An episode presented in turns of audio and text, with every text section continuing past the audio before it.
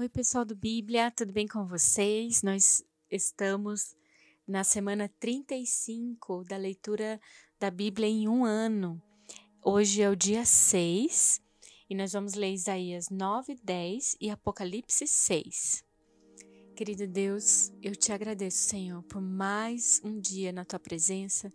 Nós estamos aqui, Senhor, reunidos ao redor da mesa da graça, Senhor, um lugar onde nós temos sido constantemente convidados para nos assentar e desfrutar de um banquete, Senhor, de algo muito maior que fala de coisas nobres, que falam de coisas elevadas, Senhor, que fala de princípios e valores eternos que têm mudado e transformado não só a nossa maneira de viver, mas como a nossa maneira de pensar, de agir Deus, muito obrigada porque você tem nos ensinado como viver a vida de uma maneira leve, pautada, Senhor, por coisas tão maravilhosas. Eu te agradeço, Senhor, por abrir os nossos olhos no dia de hoje.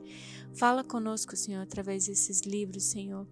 E uma vez mais nós te convidamos, venha conosco, Senhor. Esteja aqui com liberdade, falando ao nosso coração. Em nome de Jesus. Amém.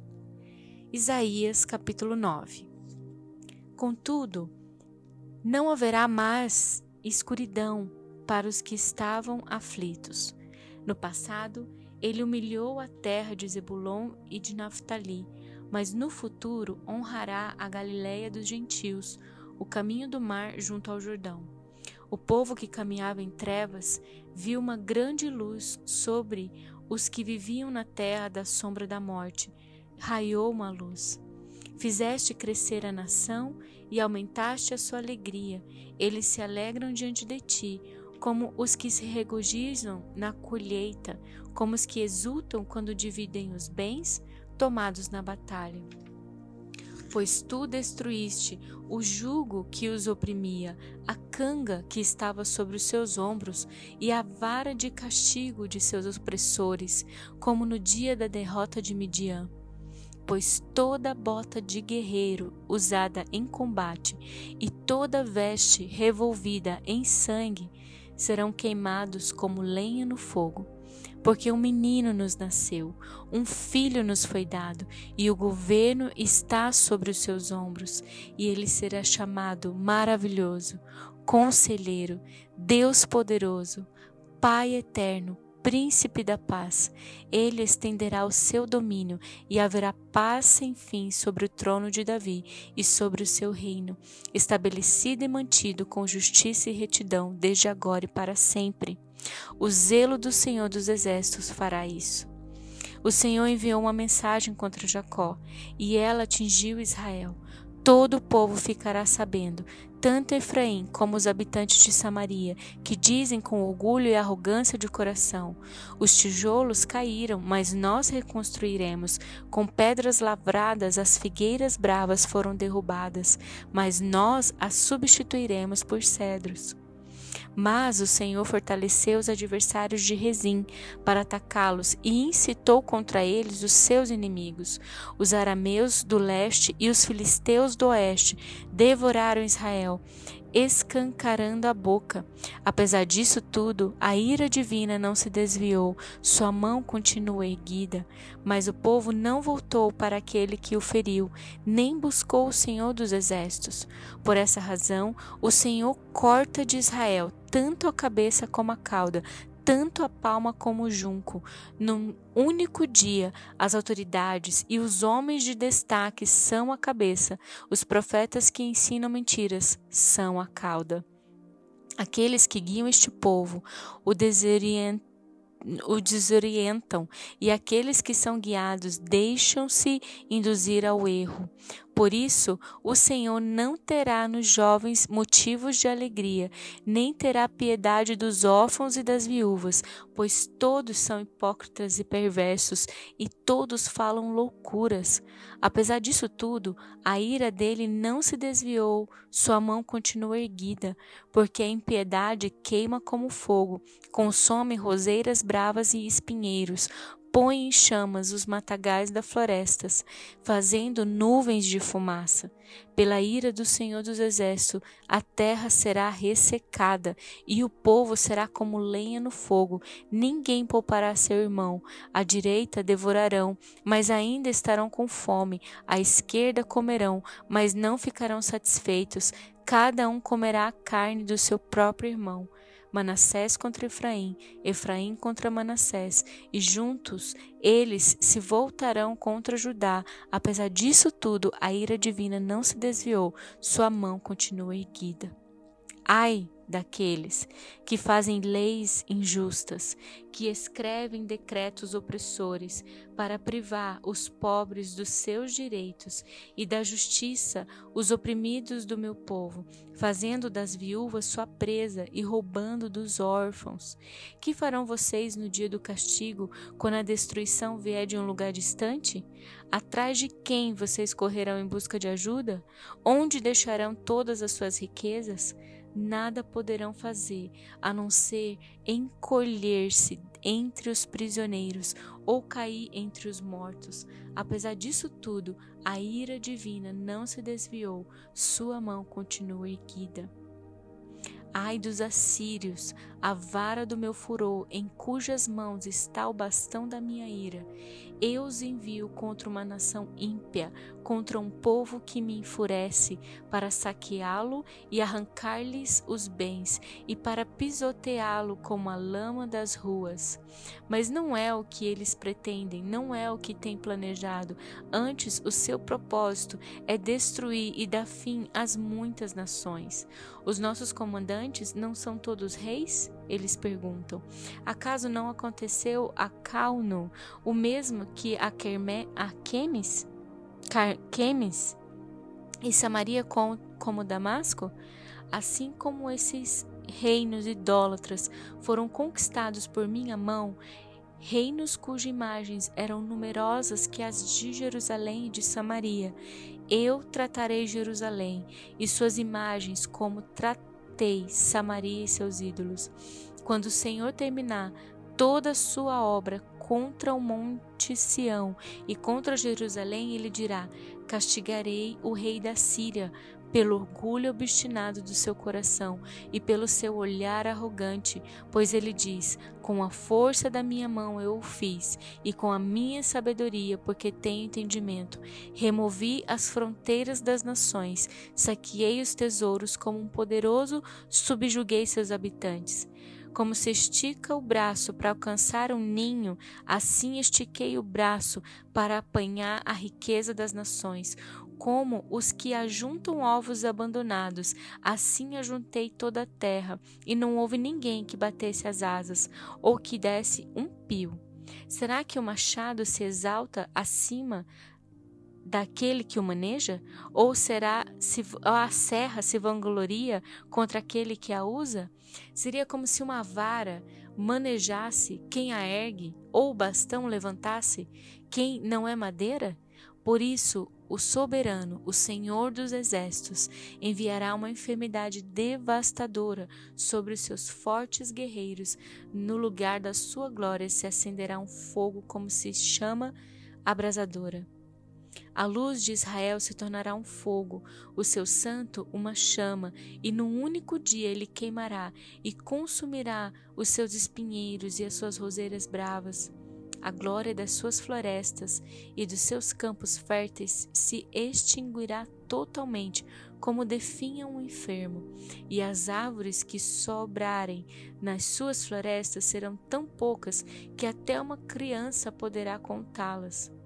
Naquele dia, o remanescente de Israel, os sobreviventes da descendência de Jacó, já não confiarão naqueles que os feriu Antes confiarão no Senhor, no Santo de Israel, com toda a fidelidade. Um remanescente voltará sim, o remanescente de Jacó voltará para o Deus poderoso. Embora o seu povo, ó Israel, seja como areia do mar, apenas um remanescente voltará. A destruição já foi decretada e virá transbordante de justiça. O soberano, o Senhor dos exércitos, executará a destruição decretada contra todo o país.